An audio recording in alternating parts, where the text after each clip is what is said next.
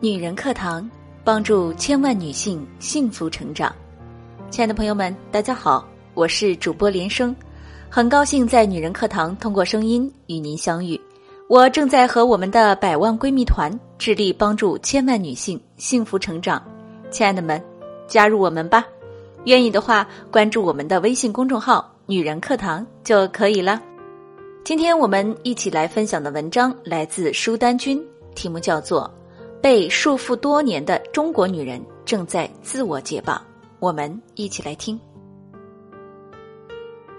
前两天，《新京报》公号刊发了一篇报道，到海外选精生子的单身女人。报道中的受访者都是高学历、高收入、高龄的“三高”女性，尽管她们物质条件不错。却明显感受到了身体机能下降带来的压力。我不能保证过几年我还能生，如果现在不生，以后可能会追悔莫及。海外的精子库里，有健康快乐、爱运动、长相酷似哈曼丹王子的类型，也有拥有 MBA 法学博士学位的前海军陆战队队员，这给了他们定制完美孩子的可能。可选精生子这条路。注定是期待与不安并存。他们要如何面对家人的不解甚至质疑？如何向孩子解释爸爸是谁？旁人又会如何看待这件事呢？没想到，文章后的评论区却赫然是嘲讽三连，看得我一愣一愣。好恐怖！喜欢我们中国的传统思想，小编以后这种负能量的新闻不要发吧。若三高女性能降低一点点择偶标准。把门槛降低一点，哪会有今日结局？面临生育困境，早知今日何必当初？还有一哥们儿长篇大论，关键词无外乎民族悲哀、崇洋媚外。我不信邪，将评论区一撸到底，发现个有趣的事实：跺脚跳骂的都是男性，支持打 call 的多为女性。前段时间。北京允许非婚生子女随母上户口的新闻评论里，也大体是这般男 diss 女支持的格局，这就很有意思了。在婚育问题上，为何男性和女性的观点如此大相径庭？今天我就借一本碎三观的奇书《被劫持的私生活》，跟大家唠唠婚姻背后的两性战争，现代婚姻从哪里来，又会到哪里去？为什么男人那么可劲儿的维护婚姻传统？因为他们是既得利益者。如果细细扒开婚姻的本质，你会发现，它骨子里就印着五个大字：男女不平等。当然是男上女下。宋朝的一份家谱中记了这么件事：有一个年轻媳妇儿受到了表扬，原因是她在街上买了点零食回来，先交到了宗族长那儿。然后再按比例领回自己的那一份儿。你看，那时的女人们连基本的零食自由都没有，更别提逛街自由、教育自由、赚钱自由。可以毫不客气地说，在农业社会的婚姻中，女人更倾向于不是人，而是作为男人的物件而存在。比如，古罗马时期有这么条律法：如果一个男人与他人的妻子通奸，做丈夫的可以杀掉这个男人。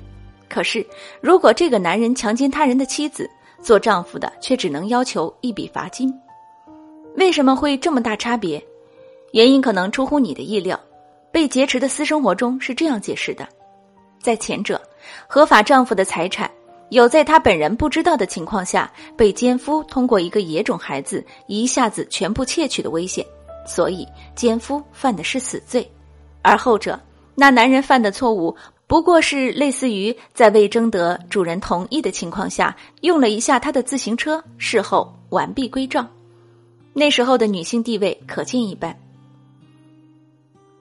现在我们提起一夫一妻制的婚姻，首先进入脑海的是 “you jump, I jump” 的深情，是彼此忠贞的承诺。可实际上，男人可没那么老实。你看，一夫一妻后面还跟着多妾，还跟着歌女和舞姬。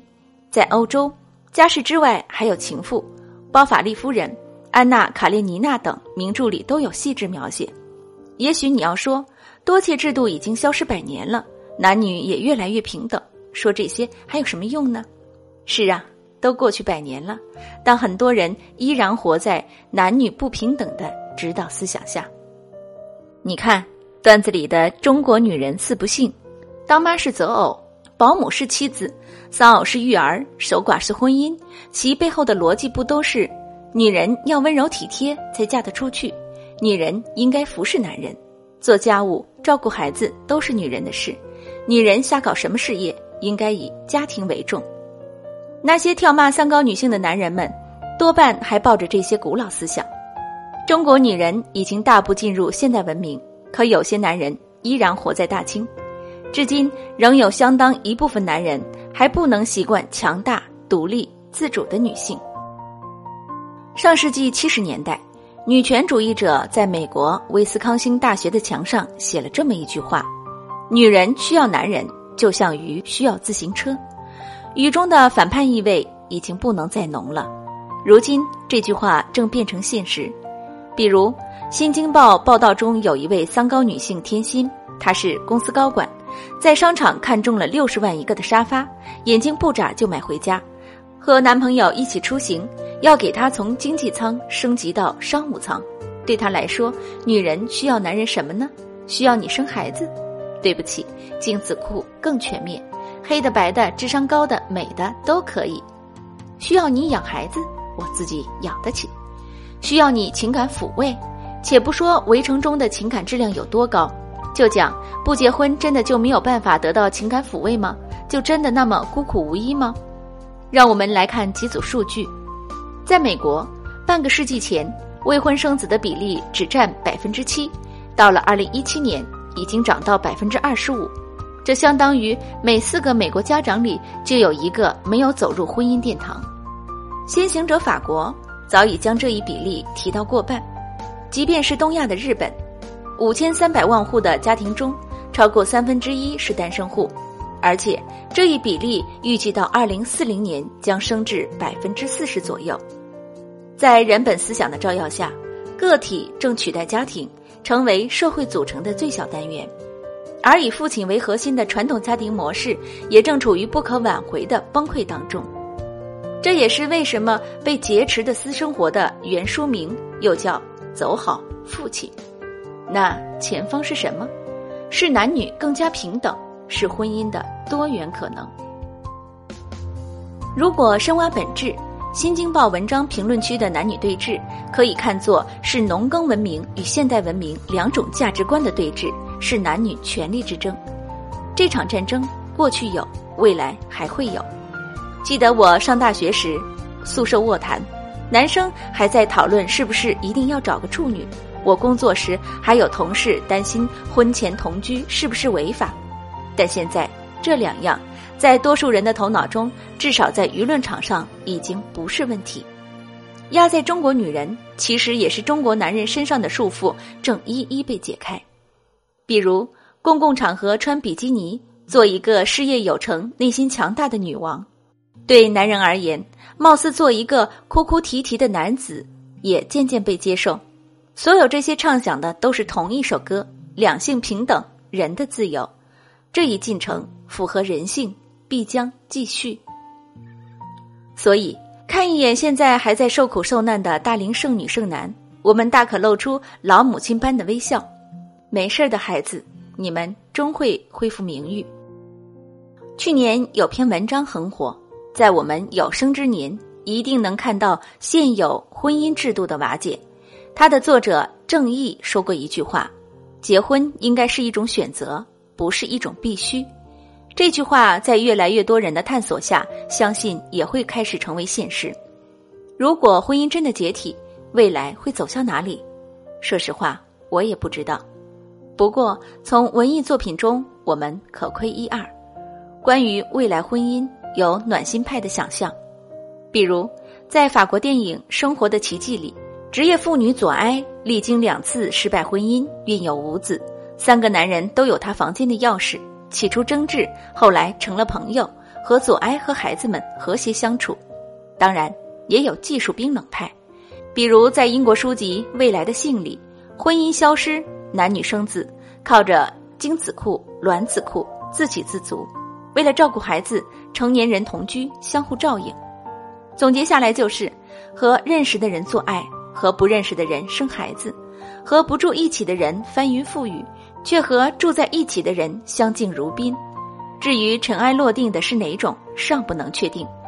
但可以确定的一点是，变化终将来临，而且是朝着人性解放的方向一路演进。作为一名已婚男性，我不反对婚姻，但相信未来有更多种可能。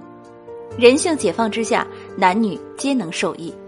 所以，当看到那些选精生子的单身女性遭到嘲讽，早知今日何必当初，败坏社会道德风气，崇洋媚外，我不由拿起了笔。先行者挑战固有传统，他们应该被鼓励，而不是被嘲弄。记得《新京报》记者问到选精生子的小滚珠，怕不怕别人给眼色？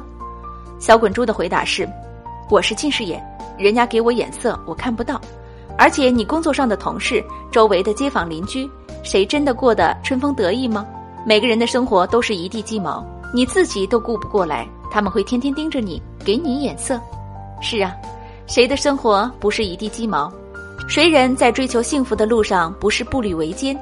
别管值得弯的，单身已婚，婚生非婚生，谁又有十足的勇气朝别人扔石头呢？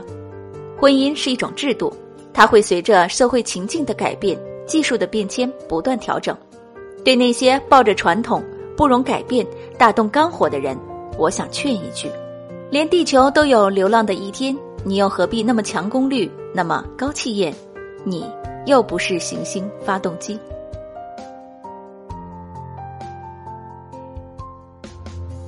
好了，亲爱的朋友们，今天的分享就是这样了。